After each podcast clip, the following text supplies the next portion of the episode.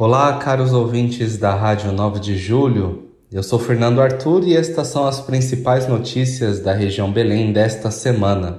A igreja é viva, a igreja é jovem. Esta foi a frase aclamada durante toda a noite do sábado, dia 29 de abril, pelos jovens da região Belém durante a Jornada Regional da Juventude, o evento realizado no Colégio Simão Matias, em São Mateus.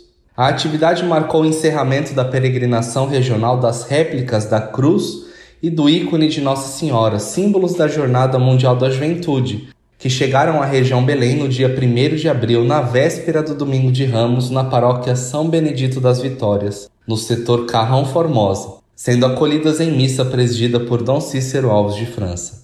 Para os jovens presentes, naquela abertura foi uma noite muito significativa, pois em 1985, em um sábado que antecedia o Domingo de Ramos, São João Paulo II deu início a esta jornada com a juventude. Durante o mês de abril, os símbolos peregrinos passaram por diversas paróquias da região Belém, entre elas Santo Emídio, no setor Vila Prudente, onde foi realizada uma tarde de espiritualidade com jovens, também foram levados às paróquias Santa Cruz, no setor Vila Antonieta, Santa Maria Madalena, no setor Sapopemba e, por fim, a paróquia Santa Teresa de Calcutá, no setor São Mateus, onde foi encerrada a peregrinação. O encerramento se deu com a missa presidida pelo padre Bonifácio Issaca, que é pároco da paróquia São Paulo Apóstolo no quarto centenário e coordenador do setor São Mateus e foi concelebrada pelos padres Elson Lopes, que é pároco da paróquia Santa Teresa de Calcutá e responsável pela juventude do setor São Mateus, e Pierre Rodrigues da Costa, assessor eclesiástico da juventude na região Belém e pároco na paróquia São Benedito das Vitórias. O encontro contou com momentos de oração, alegria integração entre as comunidades e grupos de jovens e shows com o apoio do Summer Beats.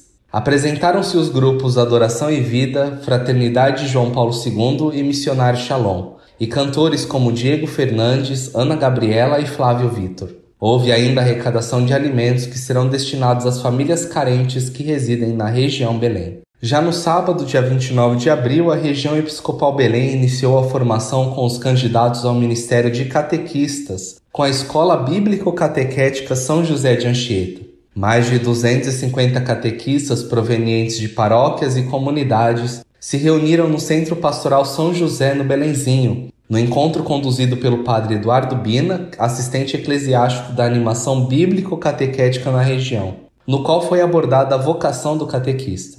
Também na noite do sábado, dia 29 de abril, Dom Cícero Alves de França conferiu o sacramento da Crisma a 31 jovens e adultos na paróquia São Sebastião, no Sapopemba. Concelebrou o padre Amaxandro Feitosa e padres da Congregação dos Missionários Combonianos. E já no domingo, dia 30, Dom Cícero Alves de França presidiu missa na paróquia Nossa Senhora do Bom Conselho, na Moca, durante a qual conferiu o sacramento da confirmação a 24 jovens e adultos. A missa foi concelebrada pelos padres Gildásio de Lima Tanajura e Adil da Silva. Eu sou Fernando Arthur e essas são as principais notícias da região Belém desta semana.